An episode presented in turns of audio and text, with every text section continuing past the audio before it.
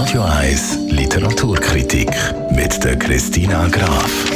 Mit dem heutigen Buch reisen wir auf Asien. Christina Graf, wie heißt der Schriftsteller vom Roman, wo wir heute besprechen? Haruki Murakami heißt der Schriftsteller, einer der bekanntesten japanischen Schriftsteller der Gegenwartsliteratur. Seine Romane und Erzählungen sind in viele, viele Sprachen übersetzt worden. Die Helden haben oft Themen wie Verlust und Tod und Einsamkeit in seinen Romanen.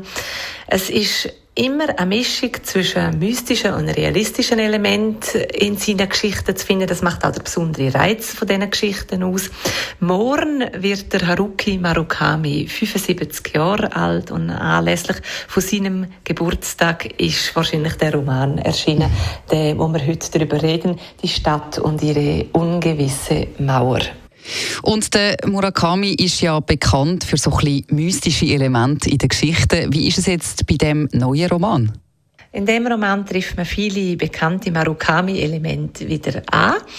So driftet er eben auch wieder ins Mystische ab. Im Zentrum steht ein 17-jähriger Erzähler, der verliebt sich unsterblich und seine Liebste, die ist aber plötzlich verschwunden. Er macht sich auf die Suche nach ihr und gelangt, wie so oft beim Marukami, eh, durch ein Erdloch in eine ganz andere Welt, in eine untermauerte Stadt. Dort trifft er die verschiedensten Räume, unter anderem auch eine Bibliothek. Und dort trifft er auf seine Liebste, die kennt ihn aber nicht mehr. Er muss dann zurück nach Tokio und ist dann eher unglücklich dort in einer, in einer Buchhandlung tätig, kommt in eine Provinzbibliothek und dort erinnern ihn die Räume doch sehr an die untermauerte Stadt, wo er eben angetroffen hat auf der Suche nach seiner Liebsten. Und alles, die Realität gerottet wieder sehr ins Wanken. Das klingt tatsächlich wieder sehr mystisch und dann würden wir abschließend gerne noch deine Meinung, deine Kritik hören zu dem Buch.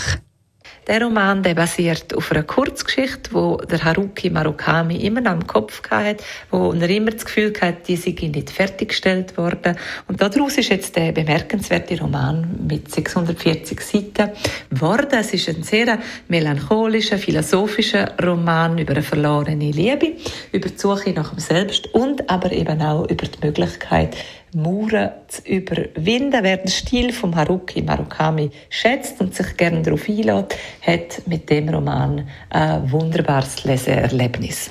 Die Stadt und ihre ungewisse Mauer vom Haruki Murakami bekommt also Lob von der Christina Graf. Sie können gerne die und auch alle anderen Literaturkritiker gerne noch einmal als Podcast auf radio1.ch.